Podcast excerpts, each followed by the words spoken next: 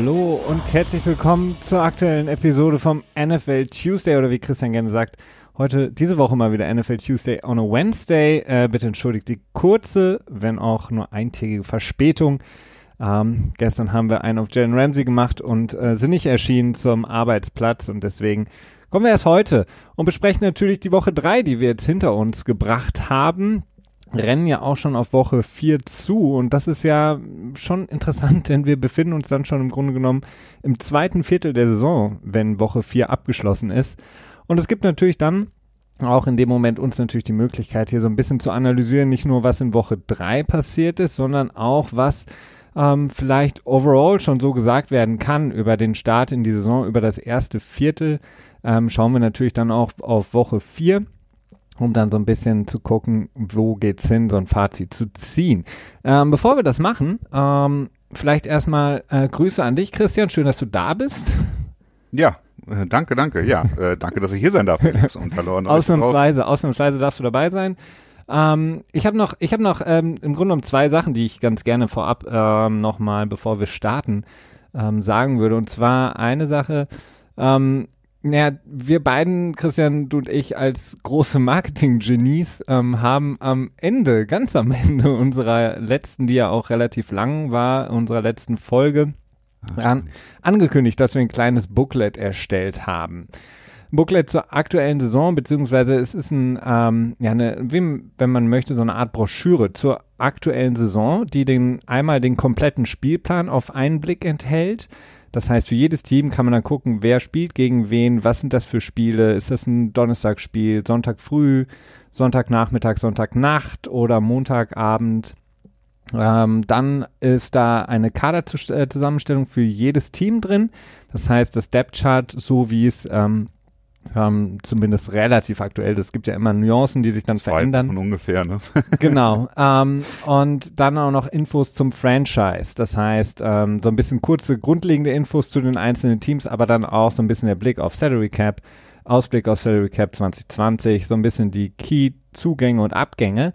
Das haben wir letzte Woche ganz am Ende angekündigt. Und da haben wir uns am Ende auch so gedacht, so, okay, war jetzt nicht ganz so clever, das ganz am Ende der Episode zu nennen. Waren dann doch aber sehr überrascht, dass sich sehr, sehr viele Leute von euch zurückgemeldet haben bei uns und gesagt haben, wir hätten das gerne, denn wir bieten das umsonst natürlich an für alle, die es gerne haben möchten waren da sehr, wirklich sehr überrascht, äh, dass ähm, zumindest hat es mal so ein bisschen, Christian, die, die Zahlen, die Stats, die man ja immer so verfolgt vom eigenen Podcast, so ein bisschen untermauert, dass die Leute offensichtlich wirklich äh, zu ganz, ganz großen Teilen die Episode komplett fertig hören. Für all die, die wir haben jetzt wir haben jetzt die Bestätigung, dass äh, tatsächlich Leute da draußen sind, die uns zuhören.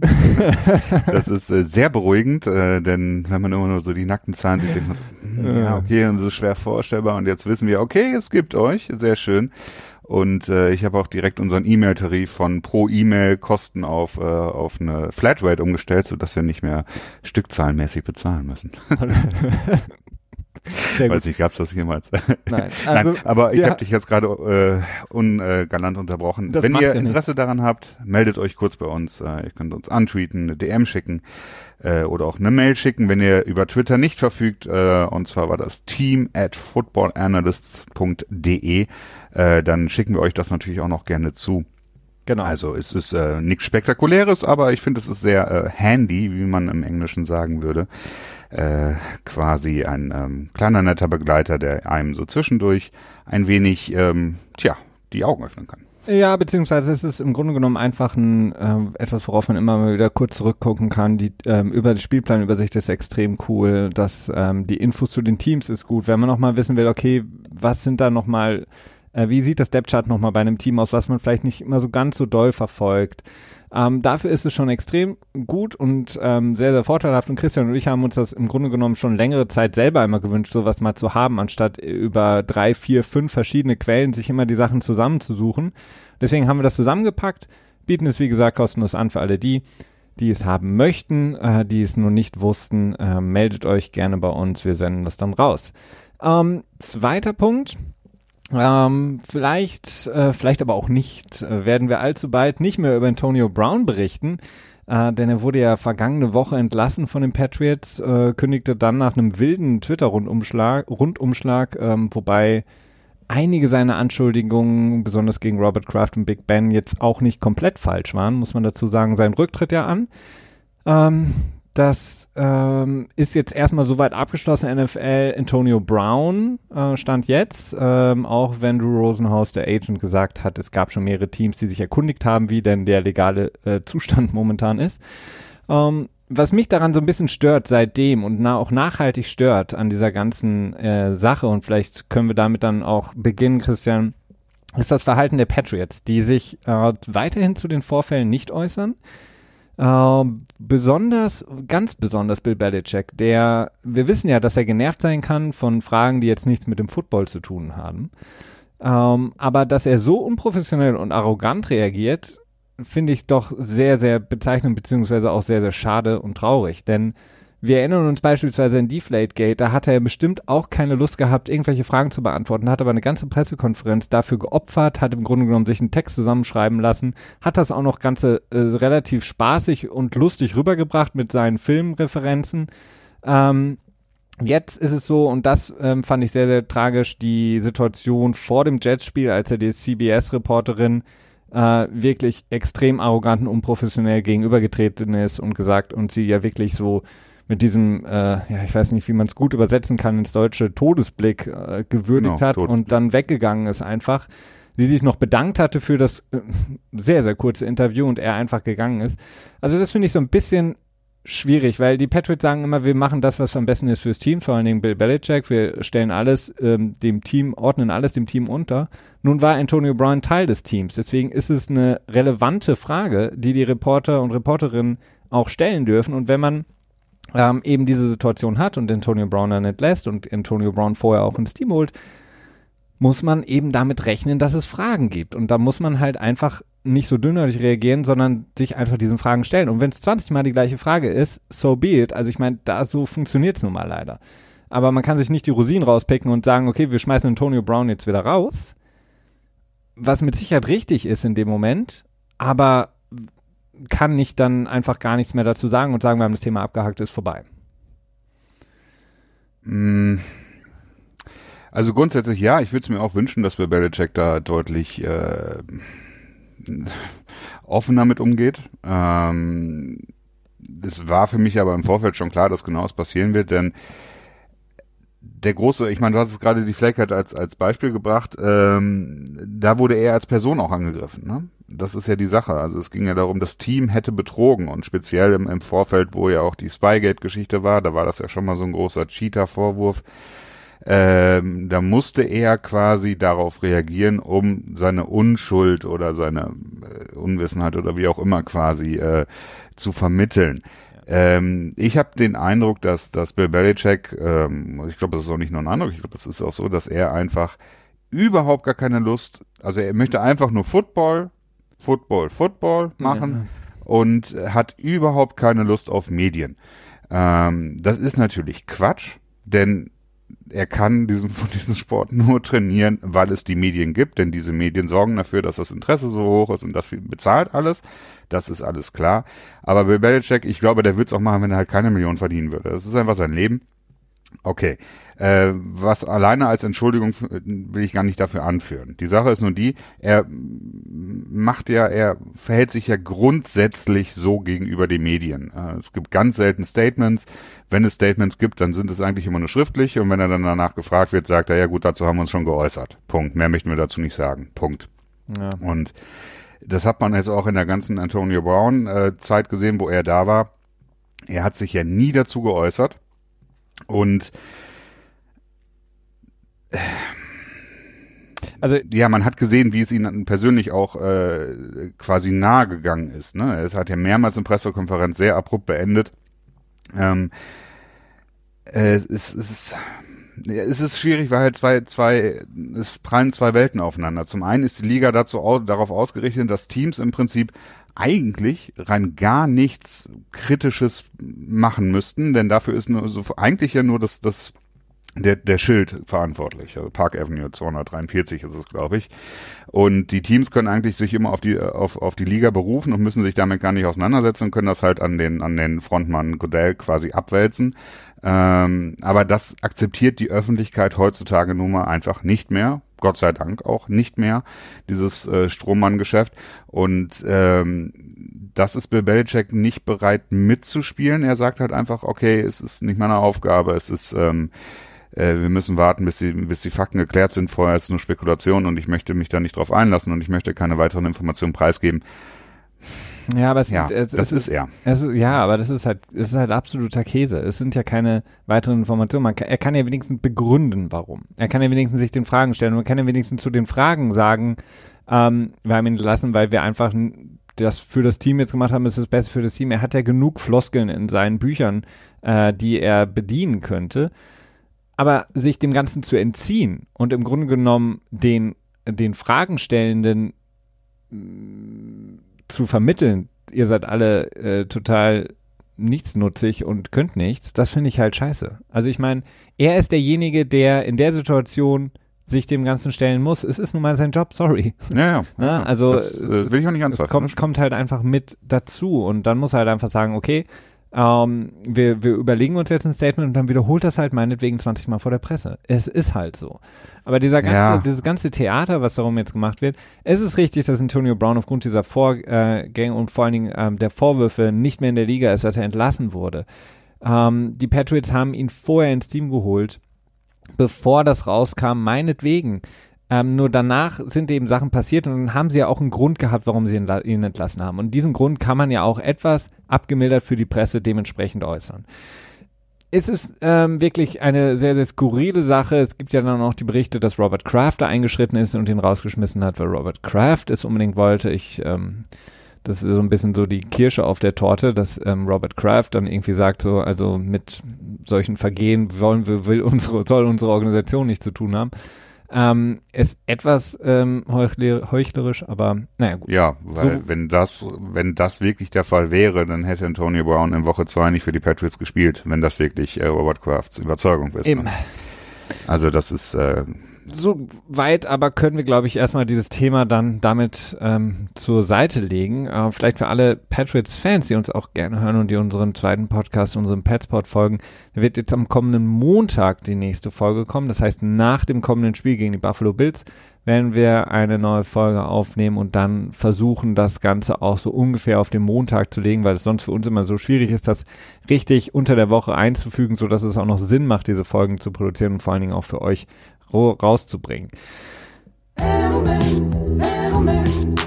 Edelman, ja, Edelman ist verletzt, Christian, aber äh, Ja. bevor, äh, bevor wir über vielleicht auch das Patriots-Spiel dann sprechen oder bevor wir zu viel über die Patriots sprechen und wieder alle ausschalten, weil sie sagen, oh nein, das ist doch nicht der Petspot hier. Ähm, ihr seid NFL muss, das, Tuesday. ich muss es an dieser Stelle mal wiederholen. ja. Ich finde es kurios, dass wir als, als, ähm, naja, zumindest prädominante Patriots-Fans dieser Liga in unserem Podcast, den wir machen, wahrscheinlich äh, den geringsten Patriots-Anteil in dem Podcast haben, den man sich überhaupt nur vorstellen Das könnte, kommt oder? nur so vor, glaube ich. Äh, nee, ich Doch. glaube ich nicht. Weil du oder? könntest drei Stunden darüber sprechen und deswegen sind zehn Minuten für dich extrem wenig, aber für andere Leute, die keine Lust haben, was für die Patriots zu hören, sind zehn Minuten extrem viel. Natürlich, aber sie sind halt extrem relevant. Also meistens. Ja. Deswegen haben sie auch meistens in allgemeinen äh, Podcasts, die die NFL allgemein betrachtet, auch äh, immer einen hohen Anteil. Also insofern, ich weiß nicht, ich finde es immer lustig. Ich finde es auch, ja. Ähm, äh, ah, wie wie komme ich jetzt darüber? Ich habe mir eine kleine Frage überlegt, Christian, zum lockeren Einstieg für dich, auch wenn wir jetzt schon ein paar Minuten in rein, rein sind in der Folge. Genotet? Ähm, momentan in den US-Medien wird ja sehr viel über Impeachment Inquiries gesprochen, ähm, äh, was äh, endlich dann auch mal kommt. Ähm, Impeachment. Wenn Roger du? wenn du, wenn du die Wahl hättest, eine einzelne Person, die aktuell in der NFL unterwegs ist, sei es ein Spieler, Coach, ähm, GM, Front Office, Owner oder jemand im Park Avenue, sprich von der NFL selbst, äh, den du ja mit einem Impeachment Inquiry, also mit einer Anklage rausklagen könntest aus der Liga, weil du die Person nicht mehr haben möchtest. Welche wäre das? Hättest du eine? Du darfst nur eine. Äh. Äh, äh, ich muss da noch ein bisschen, ein, also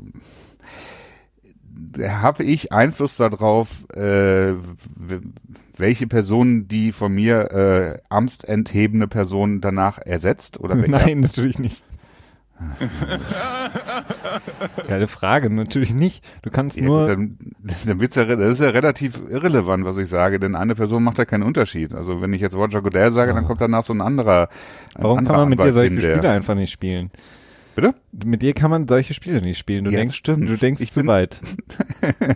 Ja, dann, äh, dann sag ich Tyreek Hill, denn ich finde, ähm, Das ist ein guter Punkt. Ja, den, der, der, der wäre auch auf meiner, auf meiner Liste gewesen, definitiv. denn Tyreek Hill, das ist, ähm, es ist schon, ich meine, okay, es, ne, es gab auch Kareem Hunt, aber ich fand Tyreek Hill, seine schwangere Freundin zu würgen, im, im Bauch zu boxen, dann danach irgendwie darin verwickelt zu sein, seinem Sohn den Arm gebrochen zu haben. Irgendwie, wir wissen natürlich nicht genau, wie es ist und die komplette fehlende Einsicht bei ihm und danach das Gespräch, das mit seiner Freundin äh, Espinal, hieß sie, glaube ich, aufgenommen wurde, das, das wäre dann für mich quasi, glaube ich, das Level, warum ich mich dann für ihn in dieser Situation entscheiden würde. Okay, gut. Das ist eine Und gute du? Wahl. Ähm, ich konnte mich nicht ganz entscheiden. Ähm, ich, ich wüsste nicht, ob ich Dan Snyder, der Owner äh, von Washington, oder ähm, sogar Clark Hunt genommen hätte, der ähm, CEO von, äh, von, von Kansas City, der wiederholt ja im Grunde genommen besonders über den Draft Leute ins Team geholt hat, wie Kareem Hunt, Tyreek Hill, von denen relativ ähm, oder die einen sehr fragwürdigen Hintergrund mitgebracht haben in die Liga. Ähm, Wobei ich halt mit den mit der Ownership und den äh, den Spielern, die unter Vertrag genommen werden, finde ich immer ein bisschen schwierig, ähm, das den den der Ownership quasi so zuzusprechen, denn da sitzt ja halt doch in der Regel noch ein General Manager, ne? Ja, aber der berichtet direkt an, zum Beispiel in Kansas ist das äh, an, an, an äh, berichtet an den CEO, ne, an Clark Hunt.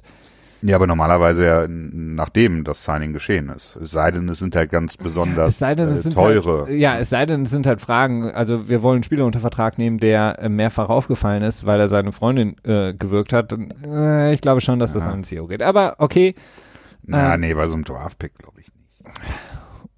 Es könnte vielleicht eine stehende Order geben, dass das stehende äh, Order. Was ist denn eine stehende Order? äh, ein, äh, ein, Anyway. eine Verhaltungsanweisung quasi. Ah, ja. Also, ne, dass man, dass, dass eine Ownership sagt, okay, wir nehmen grundsätzlich keine Spieler mit den und den roten Flaggen quasi in unser Team auf, egal äh, wie, was für ein Value-Pick das sein könnte, so zum Beispiel. Sowas, was es halt in Cincinnati definitiv nicht gibt. Ne? äh, so Sprechen wir das- von Cincinnati, Christian. Beziehungsweise sprechen wir von den Buffalo Bills, die das Spiel gewonnen haben am Sonntag gegen Cincinnati.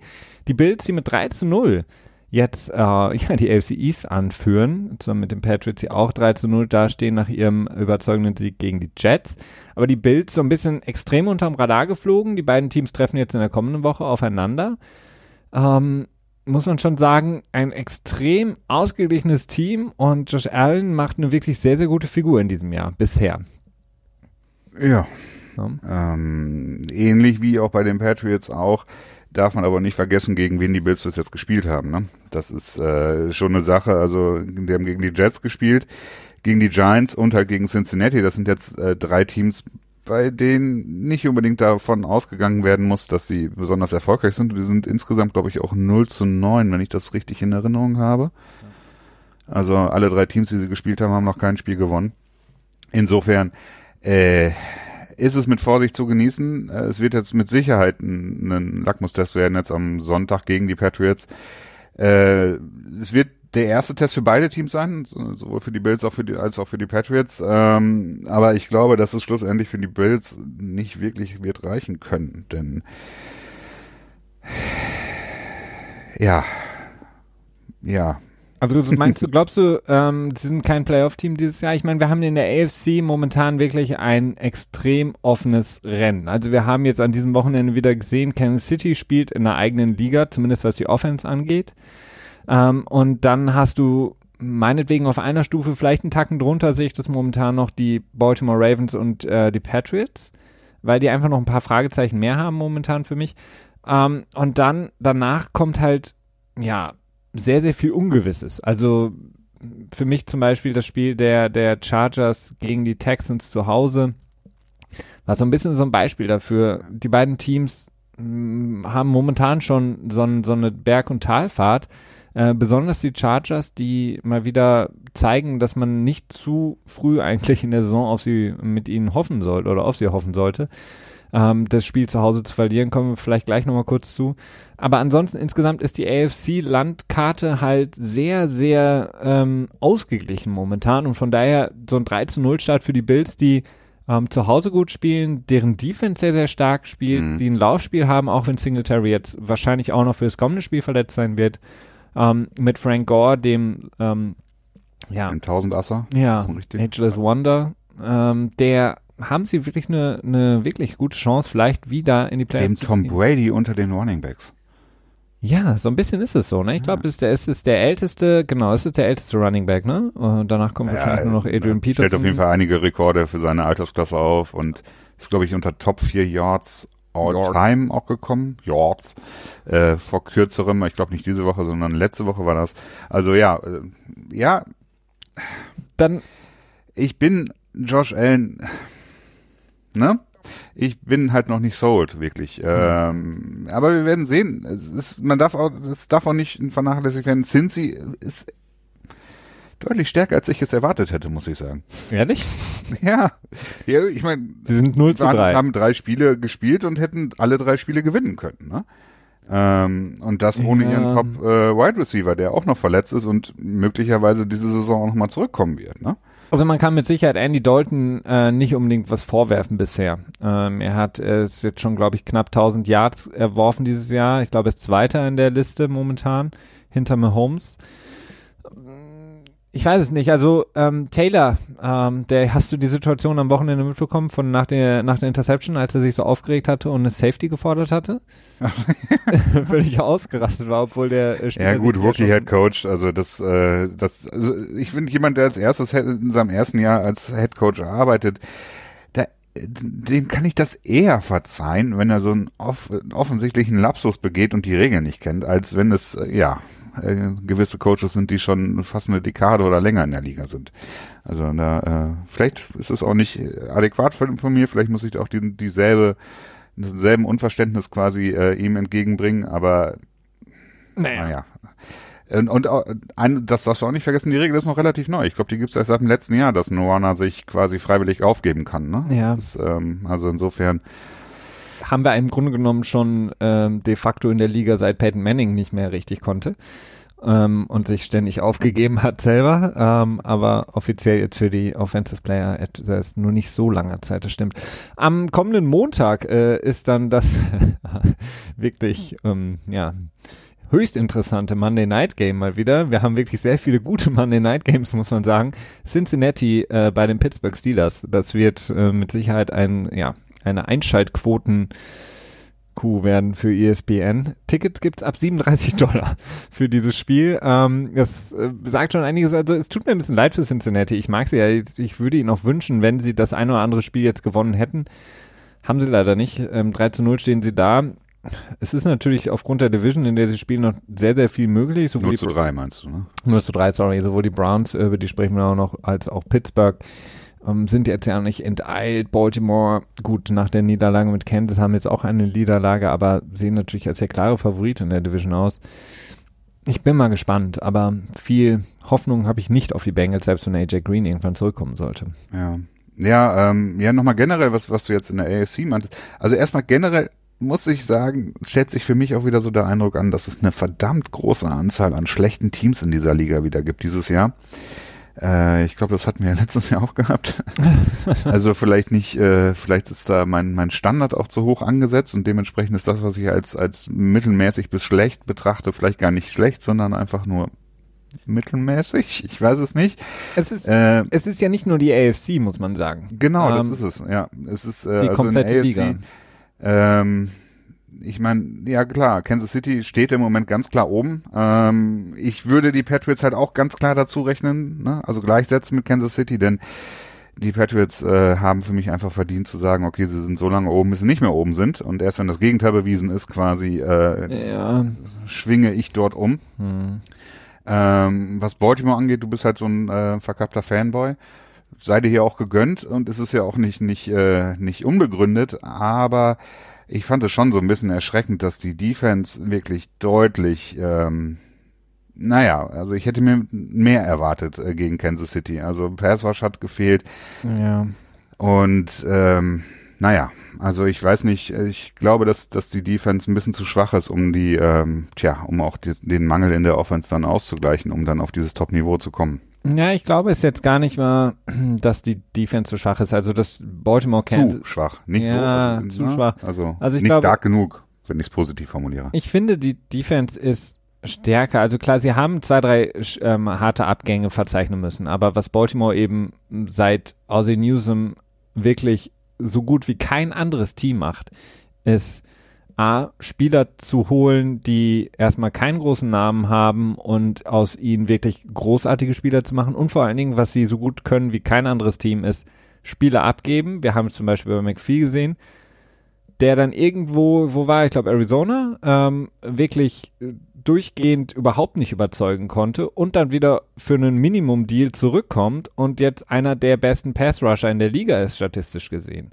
Ähm, und das schaffen sie halt, dieses Team so immer wieder zusammenzubringen in der Defense äh, mit Earl Thomas.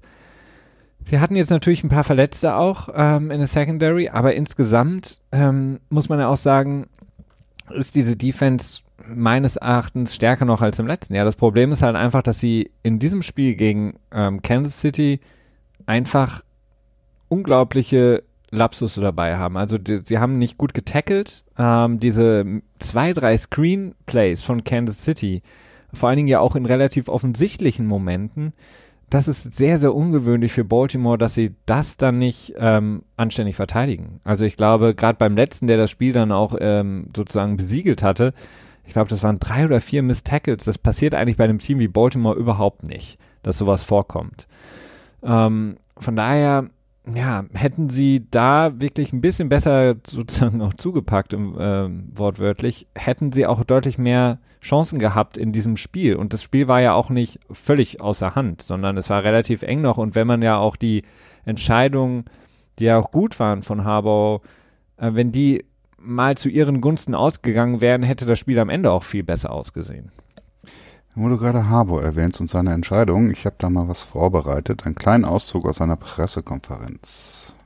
It's part of what we do. It's not all of what we do. Uh, I have a good understanding of the numbers and how it works.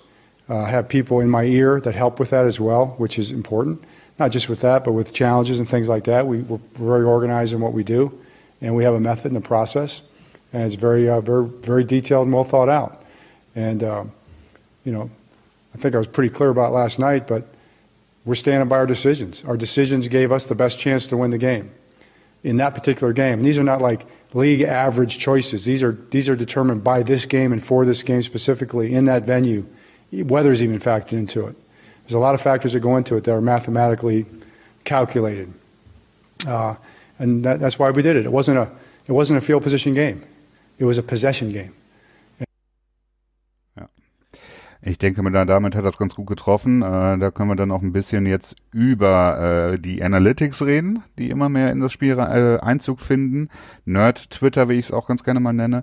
Ähm, es war sah am Ende nicht gut aus für Baltimore die Entscheidung, beziehungsweise sie sind nicht gut ausgegangen. Die kontroversen Entscheidungen, kann man so nennen, Felix? Na, ich würde, die, die Entscheidung fand ich jetzt nicht so kontrovers in einigen anderen, wie in einigen anderen Spielen am Wochenende, wie zum Beispiel. Ja, es gab in, ja mehrere. Ja, Tampa gab mehrmals ja für 4 und 1 gegangen. Ich fand nur eine Entscheidung nicht gut. Hm. Äh, ich glaube, das war im ersten Quarter. Da sind sie, glaube ich, äh, für 4 und 1 gegangen oder 4 und 2. Ähm, das war Midfield. Das war die einzige von den Entscheidungen, die ich nicht so gut fand. Ansonsten die Male, wo sie für zwei gegangen sind nach dem Touchdown, fand ich durchaus sinnvoll. Äh, und auch dann im Spiel quasi ein vierten, viertes Down auszuspielen. Denn äh, wir sehen das gegen Kansas City. Sie sind extrem schwer aufzuhalten, haben aber eine verdächtige Defense. Und äh, in solchen Situationen ist es nun mal klug, äh, beziehungsweise Field Position, wie er sagte, ist da nicht so wichtig. Das heißt, wenn du den Ball dann quasi Midfield abgibst, äh, macht es halt keinen großen Unterschied, wenn du sowieso nicht so große Hoffnung hast, äh, sie aufzuhalten quasi. Ne? Und ähm, ja, ich glaube, ähm, ich glaube, was was scherzeshalber, ähm, ich glaube, Andrew Siciliano hat das gemacht bei diesem, ähm, der macht ja auch ein Red Zone äh, bei ähm, Direct TV, also nicht dieses NFL Red Zone, sondern das sozusagen das Counterpart, das ist der Gegner dazu. Und der ist irgendwann mal zu einem Kansas-Spiel rübergesprungen, da war Kansas City, glaube ich, an der 40-Yard-Linie oder sowas und meinte so, äh, wir sind jetzt in der Red Zone.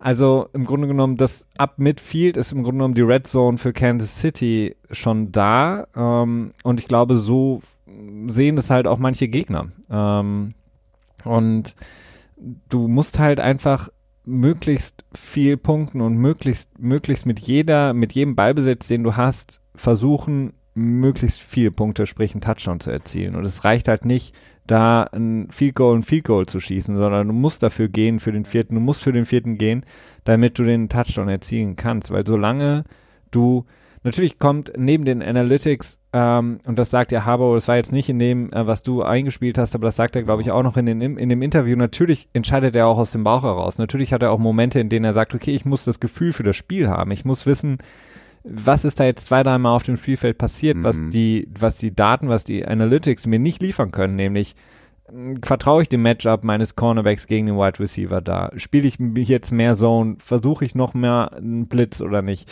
Das sind natürlich so Sachen, die der Head Coach dann dementsprechend entscheiden muss.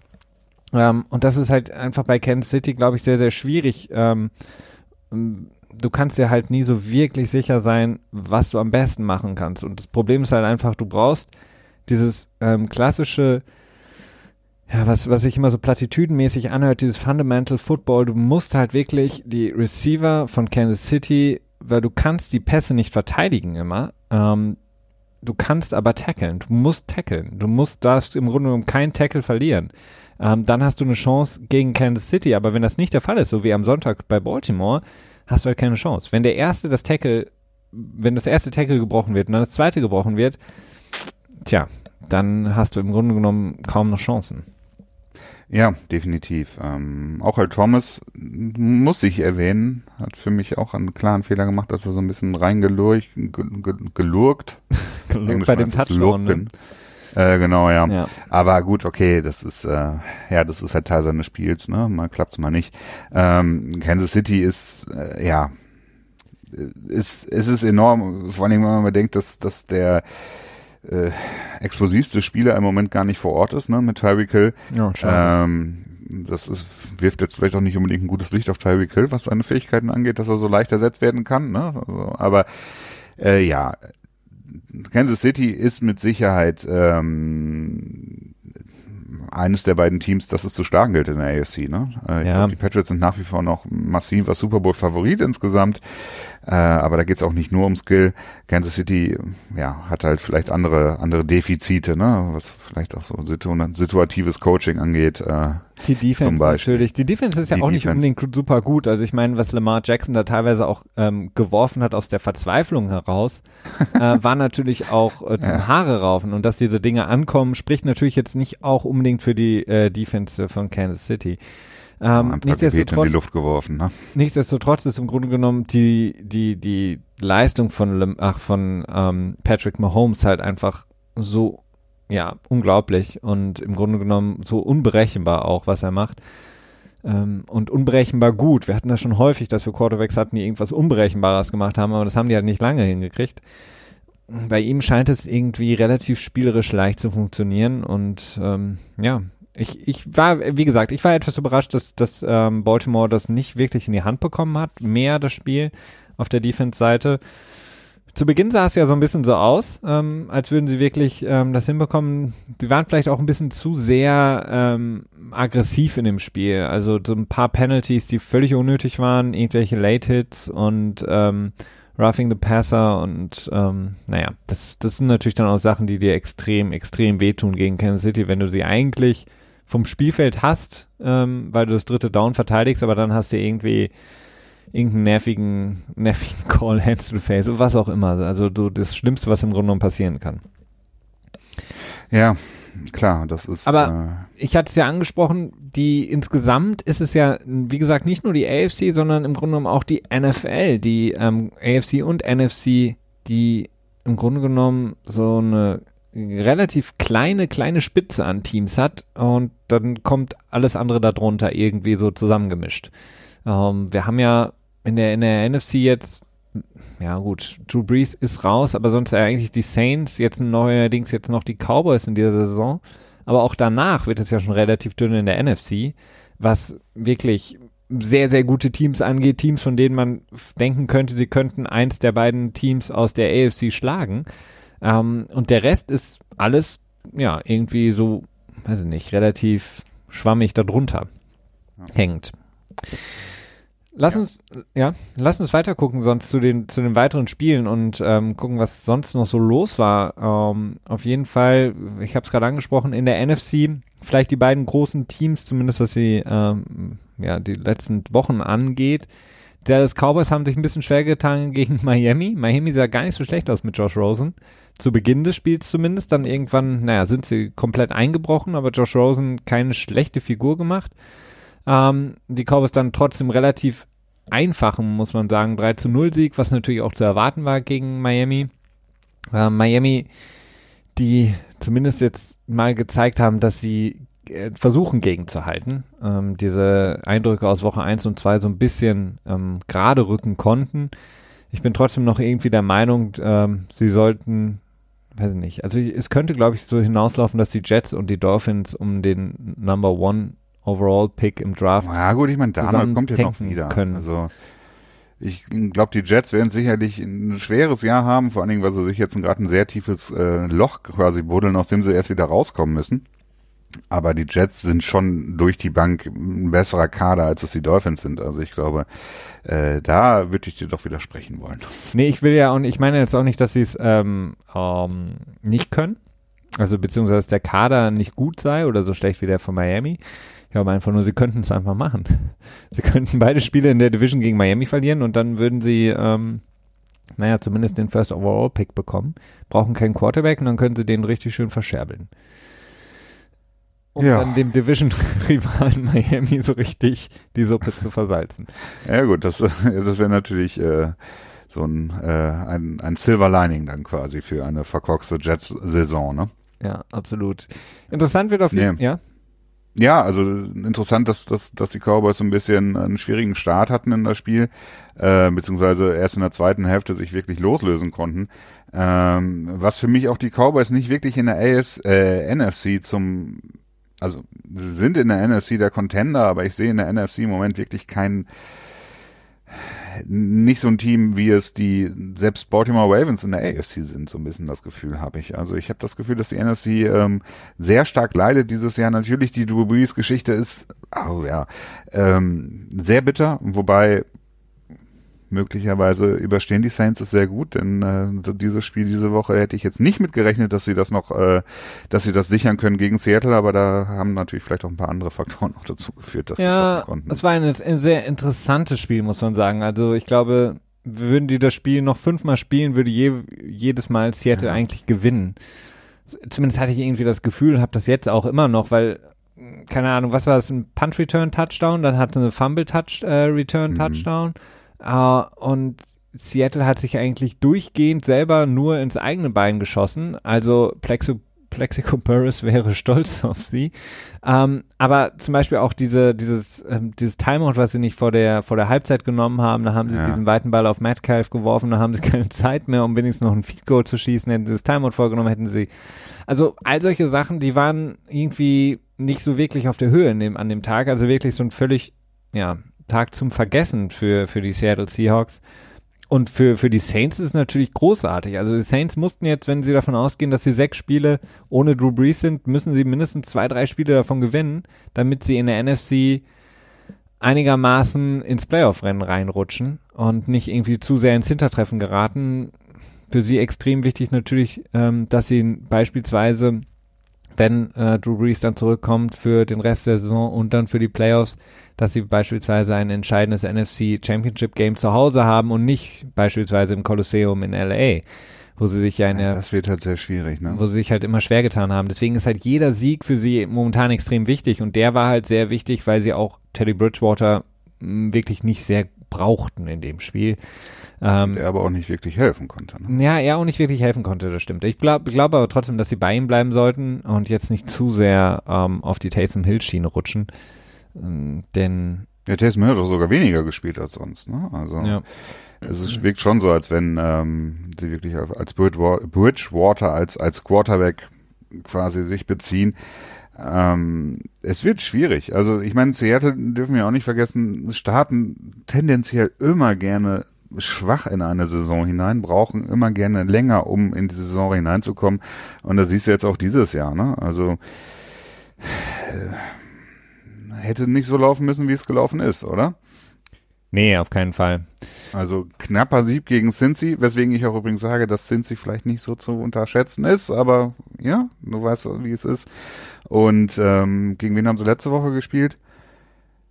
Ähm, Ach, ein halbes Spiel gegen Ben Roethlisberger, ein halbes Spiel gegen Rudolph, ne? Und das Ah ja, dann genau. quasi ganz knapp gewonnen. Also das ist jetzt, das jetzt nicht unbedingt Qualitätssiege ja, aber sie gewesen, gewinnen halt ne? die Spiele, das ist halt sehr wichtig. Ne? Also du hast gerade angesprochen, Cincinnati hat diese Spiele halt nicht gewonnen. Wir haben über Atlanta gesprochen, können wir auch gleich noch drüber sprechen, die diese Spiele irgendwie auch nicht gewinnen können. Die Chargers, die manchmal diese Spiele einfach nicht gewinnen und verlieren, wie letzte Woche gegen die Lions, jetzt zu Hause gegen Texans.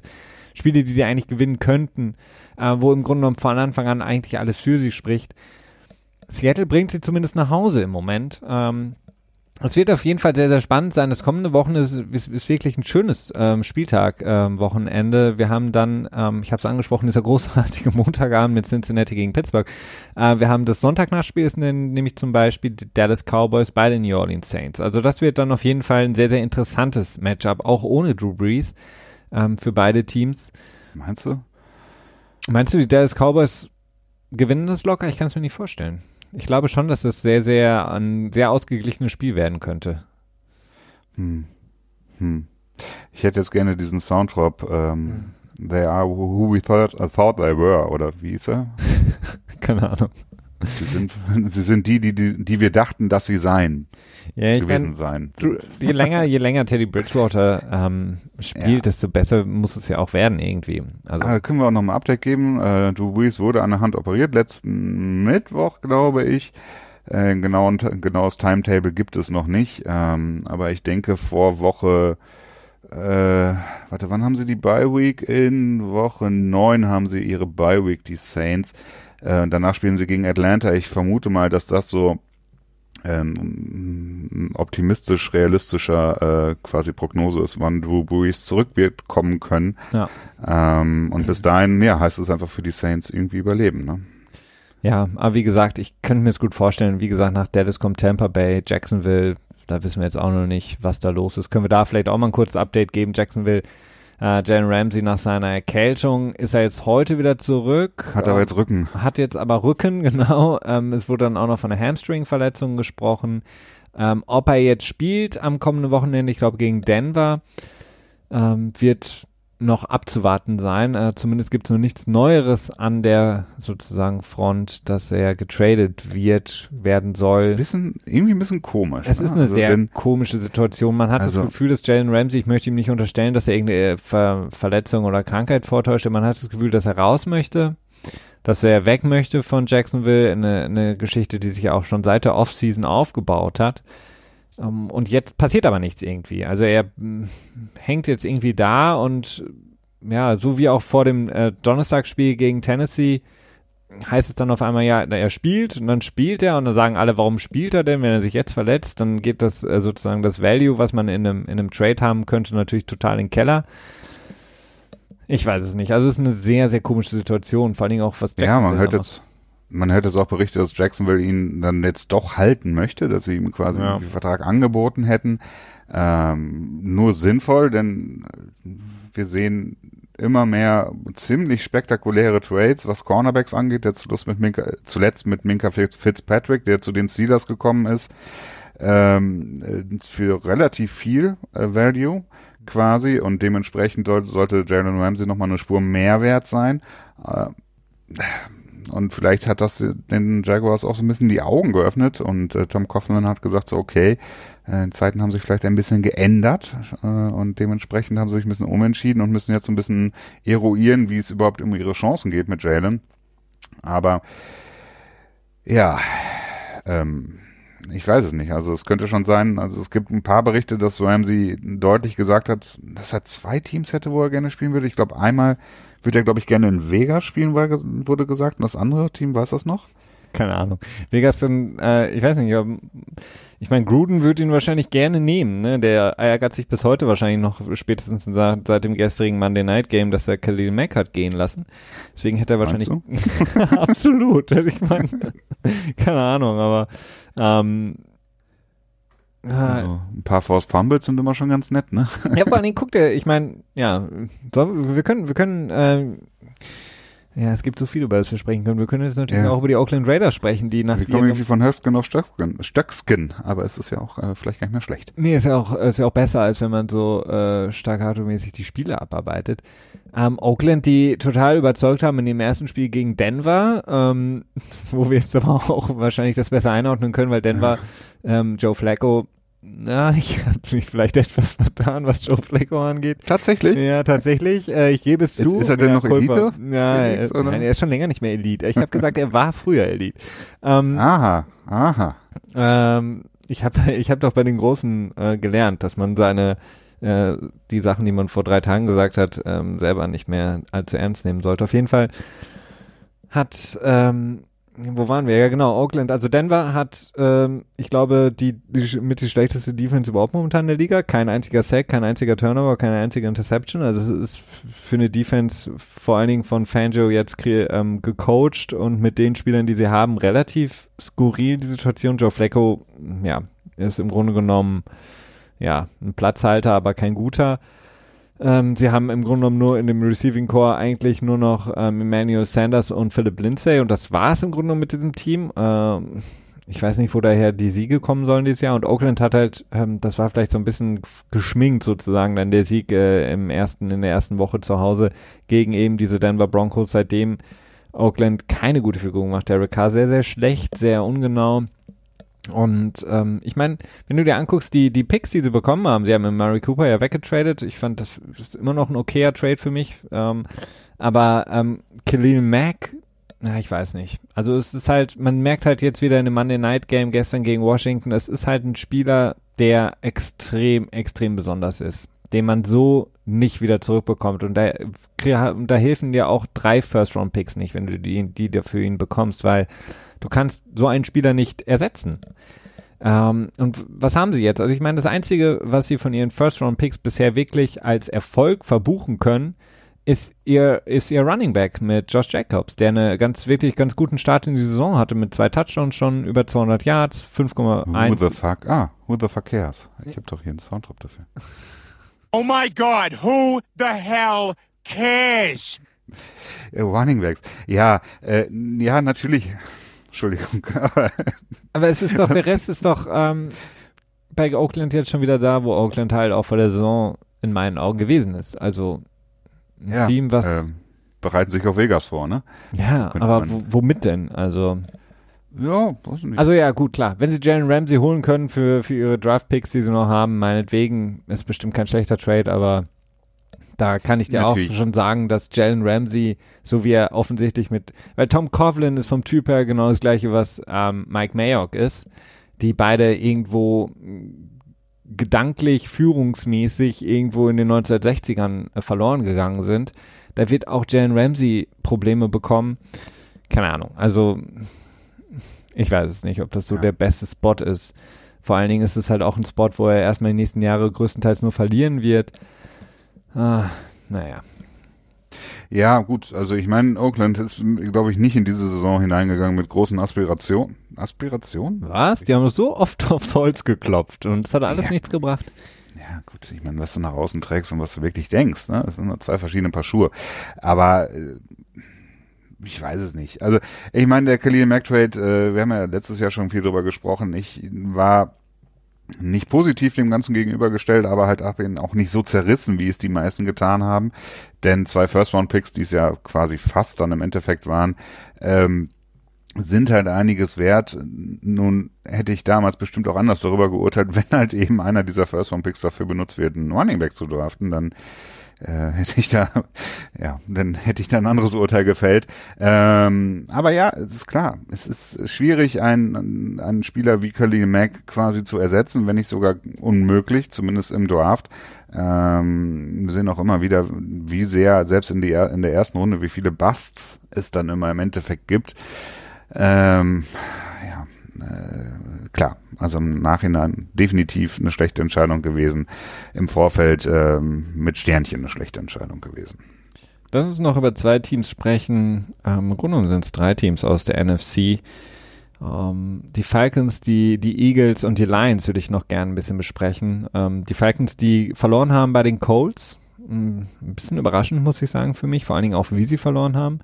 Und äh, die Eagles, die zu Hause verloren haben gegen deine Lions, Christian äh, die sich jetzt so ein bisschen, ähm, naja, zumindest im Norden, das ist eine extrem ausgeglichene Division auf einmal, ähm, sehr, sehr gut dastehen und die Eagles, die jetzt mit 1 zu 2 schon so ein bisschen an einem Scheideweg stehen, ähm, auch wenn es natürlich sehr, sehr früh ist in der Saison, aber wirklich nicht gut aussahen jetzt in den letzten Wochen und vor allen Dingen jetzt glaube ich auch in der kommenden Woche, ich weiß gar nicht, das Spiel, ja genau, ist jetzt das Donnerstagsspiel, sprich morgen Nacht ähm, mhm. bei den Green Bay Packers, die vielleicht auch noch so ein bisschen geschminkt mit 3 zu 0 dastehen, ähm, aber schon so ein bisschen mit dem Rücken zur Wand für Philly, oder?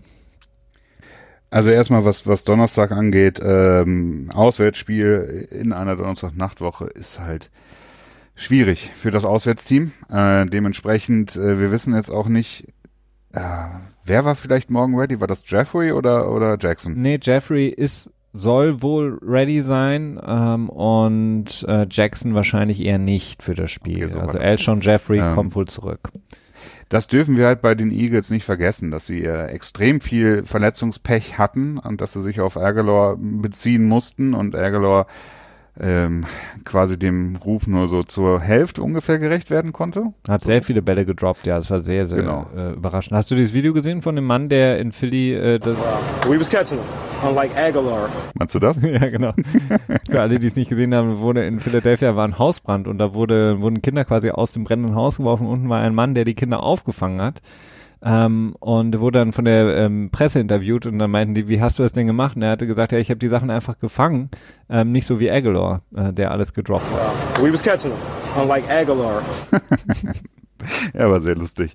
Äh, und Ergelau hat ihm darauf im, äh, daraufhin, als er das dann auch in seinem Feed gesehen hat, ihm äh, Tickets angeboten. Also insofern konnte er da auch ein bisschen, ähm, tja, den äh, Spaß über sich ergehen lassen und auch adäquat reagieren. Ähm, tja, was Carson Wentz angeht und die Eagles, es ist eine spezielle Situation. Ich wäre da noch nicht so sehr ähm, pessimistisch, denn Zach Ertz hat eine Menge Double Coverage abbekommen. Dementsprechend hat er auch einen relativ schwachen Start in die Saison gehabt und das kann sich alles ändern. Das nicht vergessen, es sind Nummer eins, Nummer zwei Wide Receiver, die äh, quasi für große Teile der Saison raus sind. Äh, deswegen da einfach linear quasi was von abzuleiten, wäre ich noch, noch zu früh für, auch wenn ich jetzt diesen Donnerstag als schwierig betrachte, aber die Eagles sind definitiv in der Lage, äh, ihre Saison noch umzudrehen. Und ähm, wobei die Division natürlich schwierig wird, die Cowboys ziehen so ein bisschen davon aber ich würde sie noch lange nicht abschreiben wollen. Nee, ich, ich will sie auch nicht abschreiben, vor allen Dingen, weil sie in meinen Augen auch einen Schritt nach vorne gemacht haben mit ihrer Defense, die ja nach ihrem Super Bowl-Sieg so ein bisschen abgeflacht war, was die Stärke angeht und jetzt wieder so ein bisschen zurückkommt. Ähm, das Spiel gegen Atlanta war auf jeden Fall äh, schon ein sehr guter Schritt in eine, in eine bessere Richtung, was die Defense der Philadelphia Eagles angeht. Jetzt, was mir aber so ein bisschen Sorgen macht, ist halt einfach die, die Art und Weise, wie die O-Line momentan spielt. Also. Aber auch verletzungsdurchrüttelt, ne? Das ist halt auch Ja, aber jetzt auch nicht so. Also, die, aber, ist immer noch Weitheider am Start ist, ne? Ja, aber das ja. ist, das ist insgesamt ist die, ist die ähm, O-Line gehört die zu den Besseren in der Liga und sie sind jetzt nicht so durchgerüttelt mit Verletzungen wie andere Teams es bei ihren O-Lines zu haben momentan. Also das ist äh, eher so ein NFL-Durchschnitt, würde ich sagen. Und ähm, was Carson Wentz in den Spielen momentan so ein bisschen erleiden muss, ist halt einfach ein Tacken zu viel und du hast halt nicht mehr Nick Foles in der Hinterhand und kannst dann sagen, ja okay, das ist doof gelaufen jetzt mit Carson Wentz, aber wir haben ja noch Nick Foles. Ähm, das hast du halt nicht. Du musst da halt ein bisschen aufpassen. Und dieses eine Play, was da in dem Spiel war. Ist Gino nicht da am Start jetzt? ich weiß nicht. Cody Kessler ist nicht mehr da, der wurde eben von den Patriots gesigned. Stimmt. Ähm, oh Gott, armer Stidham. Äh, und äh, die, also da gab es ja ein Play, glaube ich, da hat die komplette O-Line der, der Eagles aufgehört und irgendwie drei Leute haben Carson Wentz äh, runtergerissen. Und das kann natürlich mal passieren, aber genau in solchen Momenten, wenn auf einmal drei Pass-Rusher auf deinen Quarterback stürmen, das sind halt die Momente, in denen halt auch echt mal was wirklich kaputt gehen kann, weil Carson Wentz ja auch nicht der Typ ist, der wie Peyton Manning sich äh, sozusagen geschlagen gibt und auf den Boden wirft so ein bisschen, ähm, sondern der noch irgendwie was versucht und noch versucht, so lange wie möglich stehen zu bleiben, um den Ball noch irgendwie zu werfen. Und das sind genau die Momente, in denen dann was passieren kann. Deswegen, ich drücke mal die Daumen, aber ich habe manchmal wirklich Bedenken, dass ähm, Carson Wentz die Saison mal wieder durchspielt. Ja, das ist nicht unrecht. Ich, ich habe da ja auch ähm, häufig schon mal meine Bedenken geäußert oder so, so ein leichtes Fragezeichen quasi angebracht, ob, ob Carson Wentz nicht so eine Spur Injury-Prone ist. Ähm, das ist, äh, naja. Es sind, aber wir haben ja Josh McCown in der Hinterhand. Ne? Aber deine, deine, ähm, deine Lions ähm, sind zumindest erstmal ähm, jetzt so ein bisschen auf dem, auf dem aufstrebenden Weg. Dafür, dass sie ja. in den letzten Jahren wirklich untergegangen sind, durchgehend. Ähm, Matthew Stafford spielt relativ solide. Das, das, die Defense spielt wirklich gut, muss man sagen. Also sie haben natürlich auch da einiges äh, mit Matt Patricia investiert in die Defense, aber insgesamt macht ihn deutlich besseren, agileren Eindruck als in den letzten Jahren. Und ähm, dass Matthew Stafford mit seinen Receivern, ähm, Jones etc. für viel sorgen kann, das wussten wir auch eigentlich schon. Aber sie zeigen es zum ersten Mal auch. Ja, es, es scheint so ein bisschen, als, als wenn die Defense von Matt Patricia jetzt so endlich so durchsickert quasi. Ne? Das Defensive Backfield der, der Lions funktioniert deutlich besser. Ähm, äh, Big Play Slay, ich bin ein großer Fan von ihm. Ähm, und was die Offense angeht, ja, es scheint, es scheint einfach alles zusammenzukommen. Ne? Und ähm, sie haben einen relativ leichten Schedule, was sie natürlich auch ähm, deutlich attraktiver macht für, für einen Playoff-Pick. Denn, ähm, tja, ist natürlich naheliegend, wenn du im letzten Jahr schlecht abgeschnitten hast, dann kriegst du natürlich auch leichtere Gegner, äh, was natürlich dann im Endeffekt in dieser hochumkämpften Division äh, am Ende vielleicht auch ein ausschlaggebender Faktor sein kann. Also ich bin noch ein bisschen skeptisch, denn die Lions haben mich halt auch oft genug verbrannt, aber ich, ähm, ich habe Hoffnung für sie. Du hast angesprochen, die Division ist wirklich sehr, sehr ähm, momentan die einzige, ähm, wo alle Teams über 500 sind, also sprich einen ähm, positiven Rekord haben. Green Bay mit 3-0, Detroit 2-0-1, Minnesota 2-1 und Chicago jetzt 2-1 durch den Sieg vorgestern Nacht ähm, über die ja, Washington Gunslingers, die wirklich bei weitem äh, große, große Probleme haben in ihrem Team. Auch eins dieser Teams, das absolut nicht NFL-ready ist in der Breite. Mal schauen, wann dann äh, Dwayne Haskins den Wölfen ja. zum Fraß vorgeworfen wird. Ähm, ja. Denn das, was Case Keenum da passiert ist, war ja natürlich sehr, sehr, sehr, sehr, sehr, sehr schwierig, beziehungsweise er hat jetzt auch nicht unbedingt den besten Job gemacht. Ähm, ich wollte das noch. Übrigens an der Stelle, kannst du dich daran erinnern, dass vor drei Wochen oder so um den Dreh, Drehpunkt diese ganzen äh, Pressesprecher, Crapsheet und so weiter gesagt haben, dass äh, sie davon ausgehen, dass Trent Williams bald zum Team zurückkommen wird? Ja, Trent Williams ist immer noch nicht da. Um, genau, also da, da, da siehst du mal wieder, dass du du kannst im Vorfeld, glaube ich, schon relativ gut äh, an diesen, an diesen äh, Quellen, die irgendwas berichten, schon ablesen, ob das jetzt eine Teaminfo ist oder ob das eine, quasi eine, eine Spielerinfo ist. Ja, vor allen Dingen, man muss ja auch sagen, was macht Washington? Also, das ist so unnötig. Die haben einen der besten Left Tackle im Grunde genommen zu Hause sitzen, weil sie einfach zu stur sind, irgendwas zu tun. Ja, oder sie kriegen nicht das angeboten, was sie, was sie ja, denken, verdienen zu würden. Musst du jetzt halt mittlerweile irgendwann mal sagen, du stehst 0 zu 3 da, Woche 4 bahnt sich an, okay, was bringt es uns denn? Dass wir seine Gamechecks einbehalten können, ist das Einzige, was uns bringt. Dann, mhm. also, I don't get it. Ähm, ich wollte aber noch kurz über die Falcons sprechen, ähm, ja auch eines der größeren Teams, das extreme Probleme hat. Vor allen Dingen auswärts, jetzt die zweite Niederlage bei nur einem Sieg. Matt Ryan sehr total verloren aussah gegen die Colts und die Colts, die mit Jacoby Brissett auf einmal dann doch die Chance haben, ähm, was ja viele so ein bisschen so als bold Statement rausgehauen haben, nachdem Andrew Luck in Rente gegangen ist, können die Indianapolis Colts überhaupt mit Jacoby Brissett? Von Jacoby Brissett haben wir ja nie wirklich mehr gesehen als mm, fünf, sechs Spiele. Aber hey, Jimmy Garoppolo hat einen Riesenvertrag bekommen für deutlich weniger und ähm, Jacoby Brissett ist da irgendwie gut angekommen bei den Indianapolis Colts. Es sah wirklich sehr, sehr harmonisch aus. Natürlich hat er mit T.Y. Hilton, Eric Ebron ähm, und natürlich auch äh, Mac und Himes sehr, sehr gute Leute in seiner Offense, eine super gute O-Line. Aber insgesamt, ähm, ja, vielleicht, vielleicht ist äh, Andrew Luck sogar so ein bisschen neidisch jetzt zu Hause. Meinst du nicht auch, dass er sich denkt, oh, verdammt, diese eine Saison Naja, sieht ja wirklich gut aus? Nein, das glaube ich nicht. Also ich glaube nicht, dass äh, ich glaube, dass Andrew Luck wirklich einer der der genuine, wie wird es, willst du das ins Deutsch übersetzen, der Na, der, der ist, der, ehrlichsten? Ja, und der gönnt es auch, dem Jacoby Genau, ja. Ja. Also das glaube ich nicht. Und ähm, bei ihm, das war, glaube ich, einfach eine, eine Interessen- und Körperentscheidung. Ne? Also insofern, das glaube ich nicht, wobei die Überleitung natürlich oder die, die Anmerkung natürlich schön war. Ähm, ja, was die Colts angeht, es ist ähm, kein Fisch, kein Fleisch, sagte man. Ne?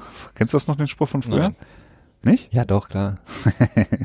Aber ja, so ein bisschen ist das und die Falcons äh, ein extrem enttäuschender Start in diese Saison hinein. Irgendwie habe ich, da, weiß ich da auch nicht was. Und jetzt hat sich Keanu Neal schon wieder verletzt, ist Season Ending raus mit, war das ein Kreuzbandriss? Achilles-Szene. Äh, Achillessehnenriss, genau.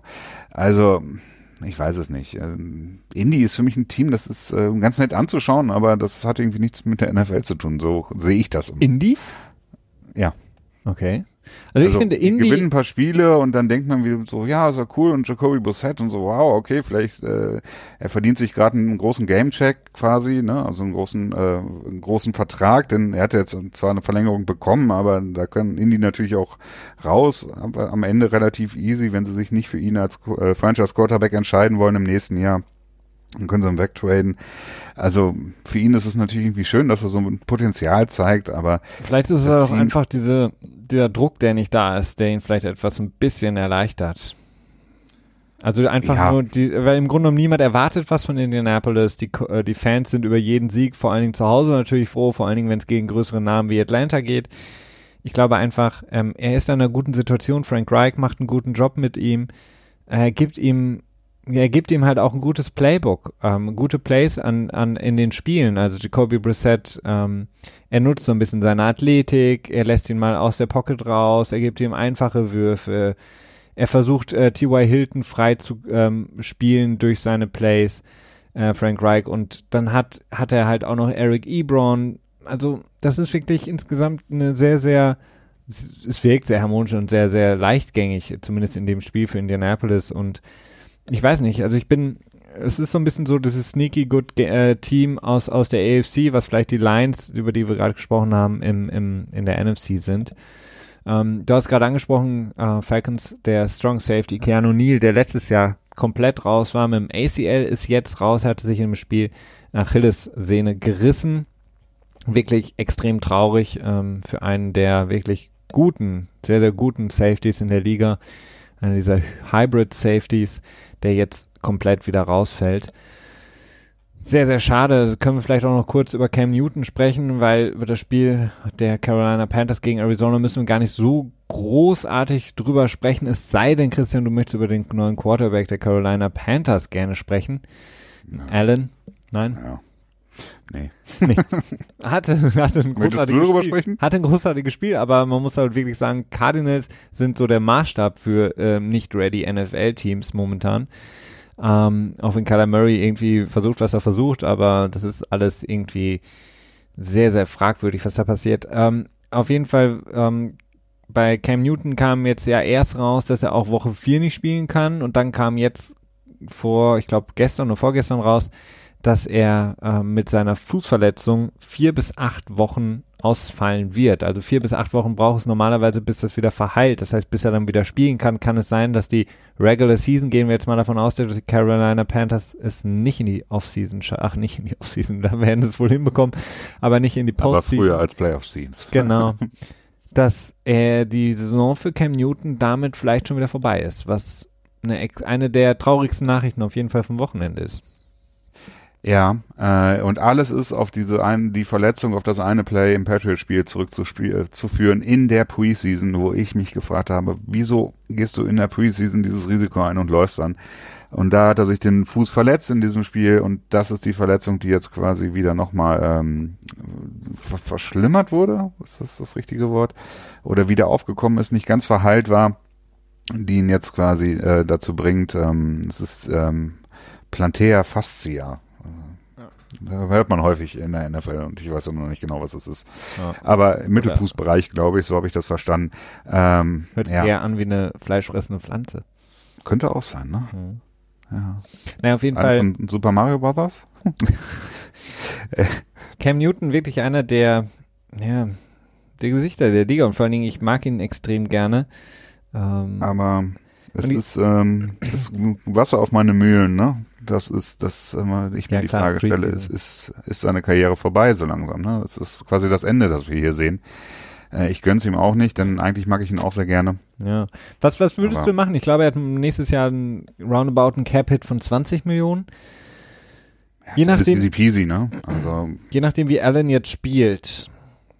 Ähm, es gibt jetzt ja viele Berichte, ähm, viele Leute, die schon ihn irgendwo bei einem anderen Team sehen. Da, so weit würde ich jetzt noch nicht gehen.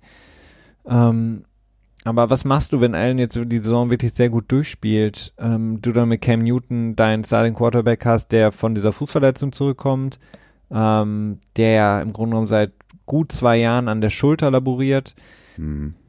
hm. Es ist verdammt schwierig, ne? Also auch Rivera. Ja, das kannst du, ich glaube, ich finde nicht, dass du das jetzt schon beantworten kannst. Also klar, zum einen musst du abwarten, okay, hast du mit Kyle Allen vielleicht wirklich äh, einen Schatz in äh, einen Schatz gefunden quasi und äh, kannst du mit ihm mit mit Berechtigung quasi weitergehen und hoffen, dass er sich zu einem Franchise Quarterback entwickelt.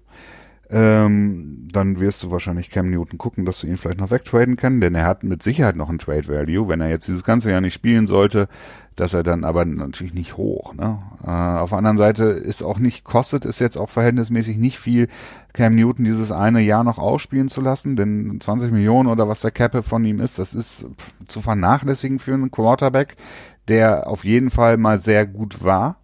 Ähm, ist natürlich was anderes, wenn du einen Quarterback hast wie Marcus Mariota oder Jameis Winston, die dann unter der Fünftjahresoption spielen, da sieht die Situation ganz anders aus. Ähm, Könntest du dir denn vorstellen, ähm, dass sie ihn traden? ja, es kommt halt drauf an. Also Und wohin? Pittsburgh? Das wird ja immer wieder gern genannt, was passen würde. Also nur wenn Kyle Allen wirklich eine Menge Konstanz jetzt in dieser Saison noch zeigen kann, nur dann lohnt es sich, ihn wirklich gehen zu lassen.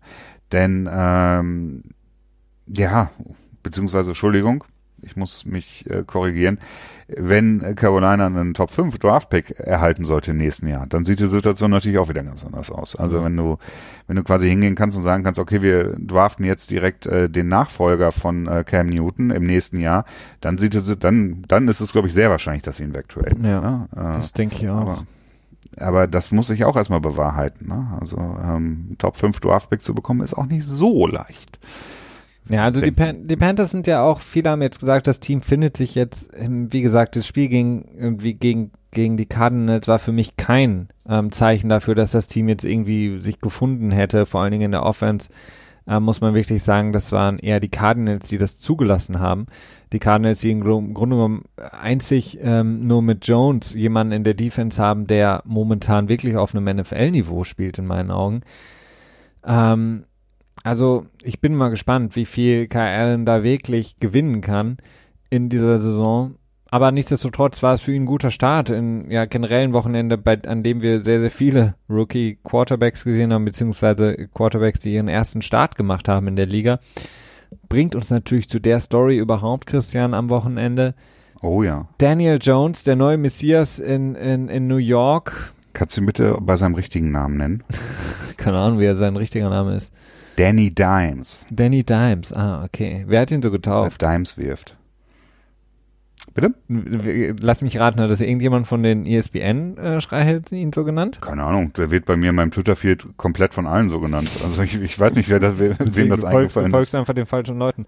Auf jeden Fall Mit Daniel Sicherheit. Jones, ähm, nachdem ja, wir letzte Woche darüber berichtet haben, Eli Manning, der, ja, das Gesicht der New York Giants zumindest, äh, über das, äh, das letzte Jahrzehnt gebencht. Daniel Jones, die, ja, wo viele sich ähm, so lustig gemacht haben über Gettleman, als er ihn in einem Draft ziemlich hoch geholt, gezogen hatte.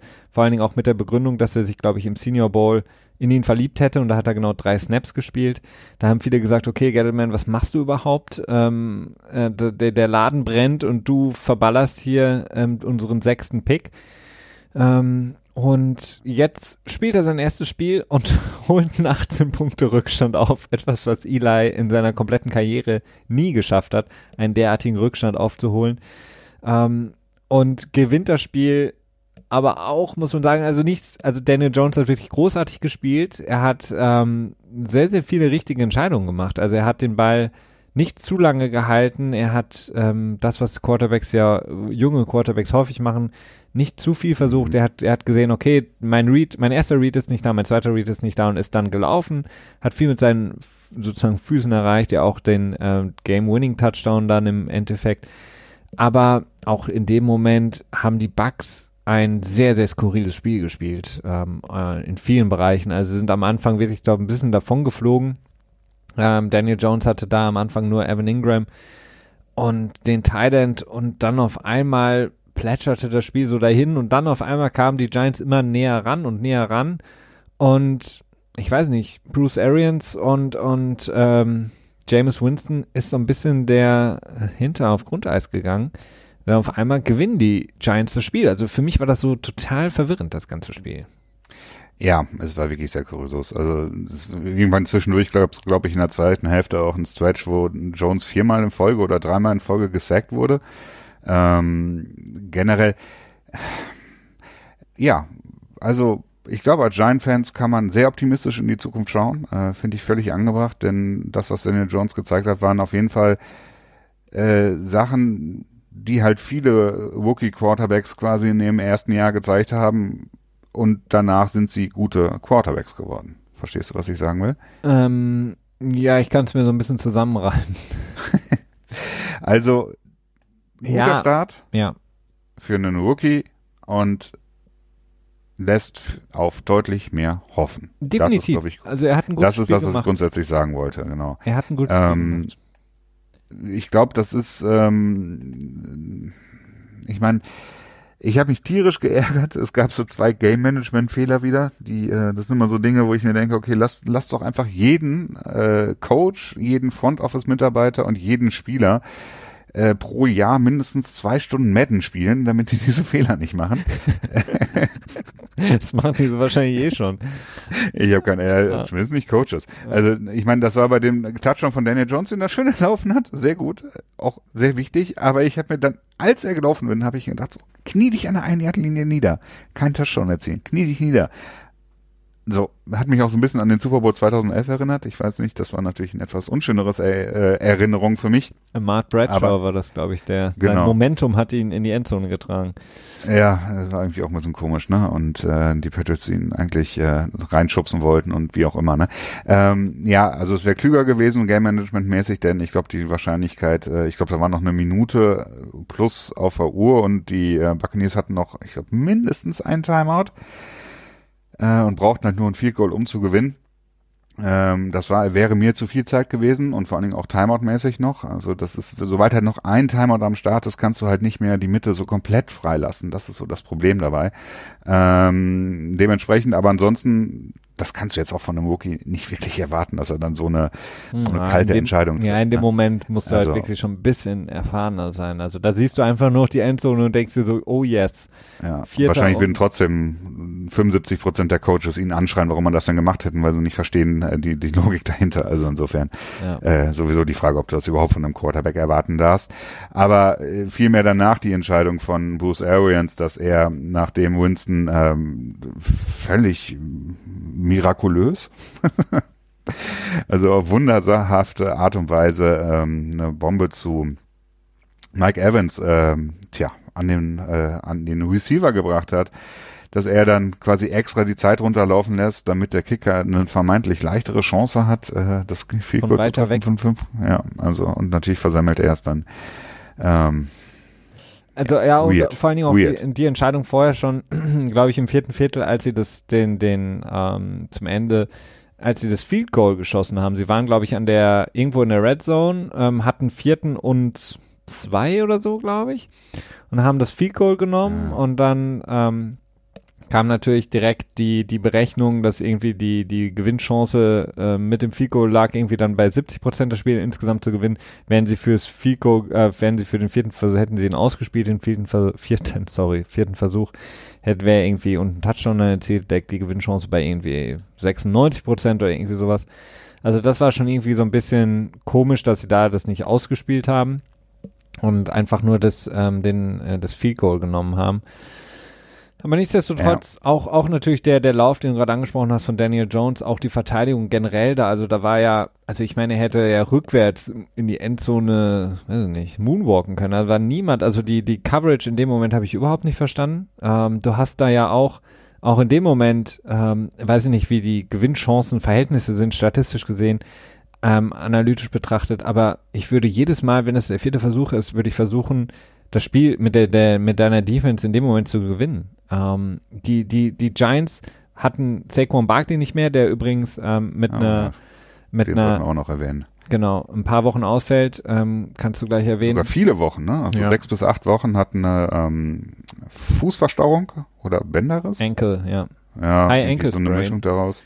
Ähm, also der wird sehr lange rausfallen. Das ist nicht die üblichen vier bis sechs, sondern sogar sechs bis acht sind eher terminiert und äh, könnte sogar noch länger werden. Also äh, Giants-Fans sollten sich meines Erachtens jetzt keine großen Hoffnungen auf die Saison machen, sondern eher so Hoffnung, dass sie in dieser Saison ähm, Hoffnung finden für die nächsten Jahre. Daniel Jones. Ja, aber was ich nur kurz sagen wollte, also diese, diese Verteidigung in dem Moment fand ich halt sehr, sehr skurril. Also du hast abgesehen meinetwegen von Evan Ingram niemanden von den Giants, den du doppelt decken musst. Also du brauchst keine Double Coverage in dem Moment. Und was machen die Bugs? Die ziehen sich komplett in ihre Endzone zurück, ähm, äh, versuchen irgendwie Double Coverage zu spielen auf Receiver, die Hm. im Grunde genommen nicht de- deinen Cornerbacks überlegen sind, ähm, deinen Coverage Guys nicht überlegen sind und dann entsteht einfach dieses riesige Loch, durch das Daniel Jones laufen darf.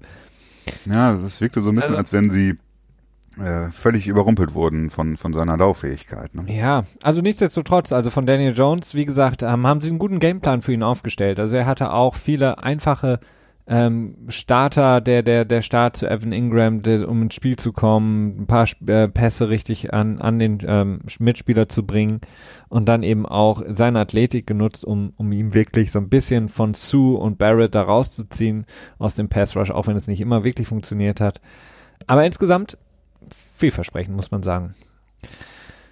Christian, möchtest du die Episode vielleicht schließen mit einem kleinen ähm, äh, Abgesang auf die, auf die ähm, Cleveland Browns oder ist es noch zu früh für dich? Nach der Sonntagnacht-Niederlage zu Hause zum ersten Mal, mal zum ersten Mal mal wieder und dann verlieren sie gegen die LA Rams. ja, ach ja, Ach nein. ja, lass uns, lass uns abwarten, wo es hingeht mit, mit ihnen. Was fandest du denn, wie fandest du denn den vierten und neun, als sie in den Draw gelaufen sind? Ja, innovativ. Also, da sieht man, dass sich ein Coach mit, äh, mit, mit Meta-Football-Ebenen beschäftigt und äh, denkt so, okay, äh, die rechnen jetzt garantiert nicht mit einem Lauf und damit kriege ich bestimmt das, äh, das vierte Down quasi äh, erfolgreich hin. Dann Vielleicht hat nee, er, Scheiße. hat er in dem Moment gedacht, er wäre immer noch Running Backs Coach, so wie in der Vergangenheit. naja. Und dachte so, ich möchte für meine Position. War der nicht Assistant Quarterback Coach? nee, ich glaube, er war Running Backs Coach. Ne, ich glaube, er war Quarterback. Nein, war er nicht. Hm. Keine Ahnung. Aber was wir auch gesehen haben, mal wieder, ähm, Baker Mayfield, ich meine, Rex Ryan hat es ähm, ähm, gesagt, ist overrated as hell. Ich würde es nicht ganz so hart fassen. Ähm, aber man hat gesehen, ich weiß nicht, was Baker Mayfield da ähm, auch veranstaltet hat. Ähm, zumindest was einige gesagt haben, er ist ein One-Read-Guy. Das konnte man in dem Spiel auf jeden Fall sehr, sehr gut beobachten. Also wenn er seinen ersten Read nicht hatte, ist er irgendwie rausgelaufen. Meistens nicht unbedingt gute Entscheidungen da rauszulaufen. Und auf der anderen Seite, ähm, Jared Goff hat jetzt auch nicht wirklich überzeugt mit seinen Interceptions ähm, und generell auch die Offense der Browns gegen eine sehr dezimierte Defense der, äh, die Offense der Rams, Entschuldigung, gegen eine dezimierte Defense der Ra äh, Browns auch nicht wirklich überzeugt. Ja, ja, das ist natürlich auch die Sache, dass die Corners ähm, das Backfield bei den Browns etwas äh, geschunden ist im Moment. Ne? Also dementsprechend. Wir sind insgesamt immer noch in Woche drei und äh, es ist, äh, wir kommen immer mehr in Gefilde rein, wo wir uns doch einen gefestigteren Eindruck von den Teams machen können. Aber, Aber hat, hatte ich denn bisher ein Team, ein Team, das sich bisher überrascht und ein Team, das sich bisher total enttäuscht? Ähm, ich finde schon, dass Detroit mich wirklich sehr positiv überrascht hat. Ja. Ähm, ist auch wirklich ein Team, das, zu dem ich eigentlich jetzt noch mehr Bezüge habe, nachdem Matt Patricia jetzt auch dort vor Ort ist. Irgendwie- weil ihr euch so gut kennt. Ja, ja. Das äh, alter Childhood-Buddy von Ja. mir. Früher immer Raketen gebaut zusammen, ne? Genau, und dann äh, beim MIT ähm, hat er immer äh, Gleichungen an Tafeln geschrieben und als ich dann den Boden gewischt habe, habe ich die dann gelöst. Ja. Ähm, ja, also das positiv überrascht, äh, aber auch noch ein bisschen skeptisch, was den Langzeiterfolg da angeht. Und negativ überrascht. Oh, äh, muss ich ja mal kurz gucken.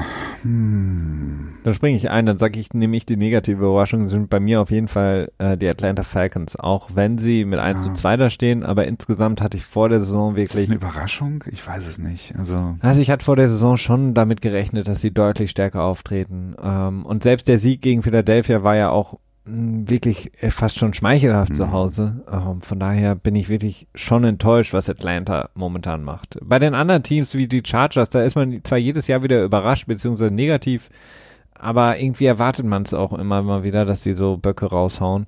ich, ich sehe es eigentlich bei Atlanta genauso. Also ich hätte, Hm. ich hätte von ihnen vor der Saison mehr erwartet, aber gleichzeitig überrascht es mich. Ja, mich überrascht es schon. Ähm, wir haben noch eine ähm, Info und zwar gibt es noch einen Trade, Christian, damit können wir abschließen. Äh, genau. Ähm, Ja, die Sehr Pittsburgh merkwürdig. Steelers äh, schicken einen 2020 5-Runden-Pick nach Seattle und bekommen dafür Thailand Nick Vanette. Ähm, Vance McDonald ist gar nicht schlimm verletzt, also was genau sie jetzt darf sich von davon erhoffen, weiß ich nicht so genau. Ähm, die Seattle Seahawks holen jetzt dadurch, dass sie da eine vakante Position haben, Luke Wilson zurück, den Thailand, der vormals schon bei ihnen gespielt hat. Viele kennen ihn vielleicht auch erst durch Hard Knocks. Da war er jetzt bei den Oakland Raiders, wurde gecuttet. Äh, relativ präsent in der Serie. Also er wieder zurück bei seinen Seattle Seahawks, die dann jetzt versuchen, ihren Lauf, auch wenn er kurz gedämpft wurde, gegen die Saints aufrechtzuerhalten. Und das war's So, du meinst jetzt den Lauf des Teams und nicht den, das Laufspiel.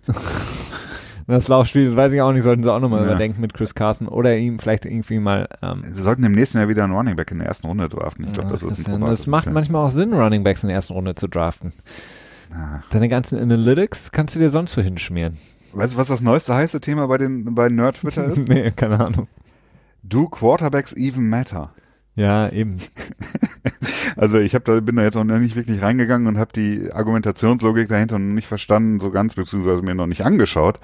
Aber das ist natürlich auch wieder ein sehr heißes Thema. Wenn man jetzt am Ende dann, wenn jetzt Nerd Twitter damit um die Ecke kommt, dass Quarterbacks unwichtig sind, dann verlieren sie, glaube ich, im, im breiten Ansehen komplett alles, was sie an Ansehen haben. Also, Ja, ja, aber du kannst ja auch so lange so viel behaupten mit irgendwelchen ähm, Statistiken oder Analysen, wenn du es halt nicht beweisen musst. Ne? Das ist halt immer relativ einfach.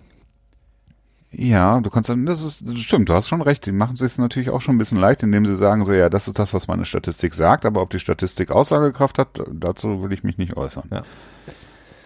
So erleben wir Baue es leider keiner Statistik, die selber gefällt heutzutage.